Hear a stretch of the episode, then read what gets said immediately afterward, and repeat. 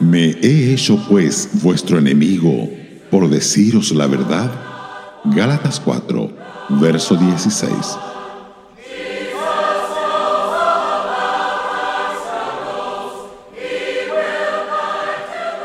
La experiencia de Pablo con los cristianos de Galacia nos recuerda que a menudo nuestros amigos se vuelven enemigos cuando les decimos la verdad.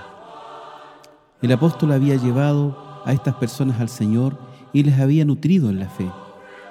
Pero más tarde, cuando los falsos maestros se infiltraron en las asambleas cristianas, Pablo tuvo que advertir a los creyentes que estaban abandonando a Cristo por la ley.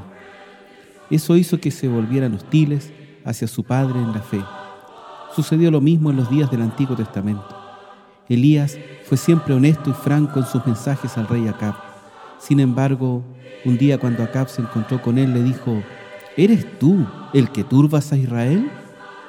¿Turbar a Israel? Elías fue uno de los mejores amigos que tuvo jamás Israel, pero se lo agradecieron acusándolo de perturbador. Micaías fue otro profeta intrépido. Cuando Josafat preguntó si había algún profeta del Señor a quien pudiera consultar. El rey de Israel dijo, aún hay un varón por el cual podríamos consultar a Jehová, Micaías, hijo de Imla, mas yo le aborrezco, porque nunca me profetiza bien, sino solamente mal. El rey no quería oír la verdad y aborreció a aquel que la pregonaba. En el Nuevo Testamento, encontramos a Juan el Bautista diciéndole a Herodes, la ley te prohíbe tener a la esposa de tu hermano. Esa era la verdad. Pero tal representación valiente de la verdad llevó pronto a Juan a la muerte. Nuestro Señor despertó el odio de los judíos incrédulos. ¿Qué causó este odio? Se debió a que les decía la verdad. En Juan 8, verso 40 nos dice, pero ahora procuráis matarme a mí, hombre que os he hablado la verdad. Thomas Jefferson escribió, si querías escapar de la malicia, debieras haberte confinado a la línea adormecida del deber cotidiano.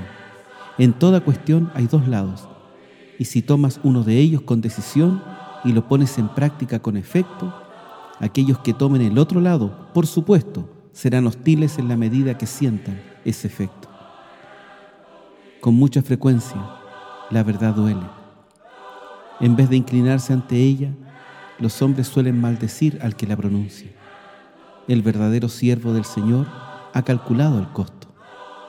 Debe hablar la verdad o morir. Sabe que las heridas del amigo son fieles, pero los besos del enemigo son engañosos. Proverbios 27, verso 6.